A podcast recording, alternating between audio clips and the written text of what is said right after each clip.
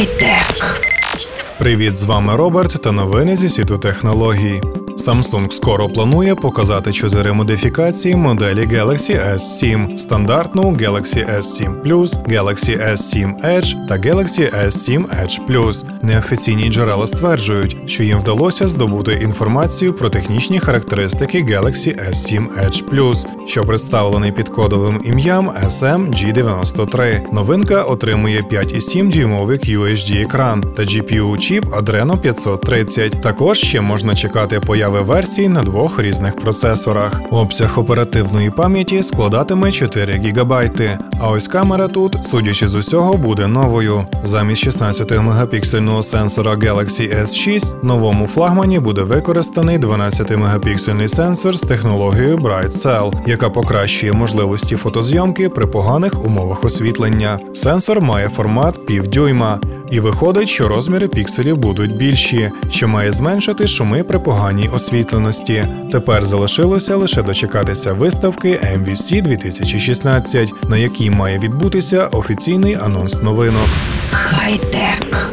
Американська компанія з китайським фінансуванням Faraday Future показала на CES 2016 концепт спортивного автомобіля FF01, що дуже нагадує засіб пересування Бетмена. Автомобіль поки існує тільки у вигляді концепту, і найближчим часом чекати реально працюючого зразка не варто, так само як і серійного виробництва. За задумом теоретичного конкурента Тесла у майбутньому, потужність їх електромобіля складе тисячу кінських сил. Також планується розгін до 100 км за годину менш ніж за 3 секунди, і максимальна швидкість 320 км за годину. У салоні є місце лише для однієї людини. Це зроблено для того, щоб зробити його максимально комфортним. Також проектується шолом, в який будуть подаватися вода та кисень. У кермо автомобіля можна встановити свій смартфон, що буде виконувати роль додаткового екрану. Автомобіль буде напханий усілякими датчиками, в тому числі і для біопоказників водія. Також компанія оголосила про стратегічне партнерство з китайською компанією LTV, так як її власник вклав значну суму грошей на будівництво заводу в США. Хай-тек.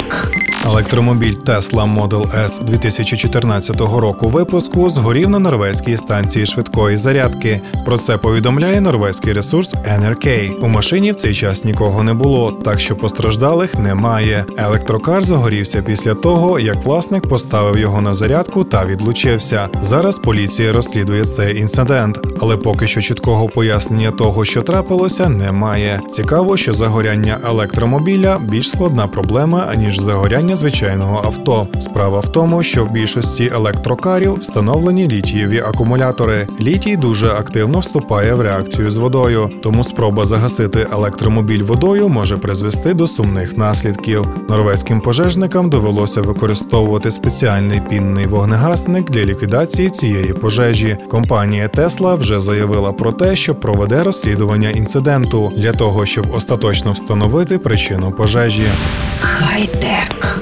Компанія Nvidia представила новий автомобільний комп'ютер Drive PX2, що прийшов на заміну торічньої моделі Drive CX. За словами Nvidia, продуктивність Drive PX2 нібито рівноцінна сумарній потужності 150 комп'ютерів MacBook Pro. При цьому всю цю потужність вдалося помістити в невеличкому комп'ютері розміром з харчовий контейнер. Автомобільний комп'ютер включає в себе 12 процесорних ядер, які забезпечують сумарну продуктивність 8 терафлопс та 24 трильйони операцій за секунду. У конструкції Drive PX2 застосовується водяна система охолодження, що цілком логічно враховуючи той обсяг роботи, з яким комп'ютеру доведеться мати справу. Хай-тек.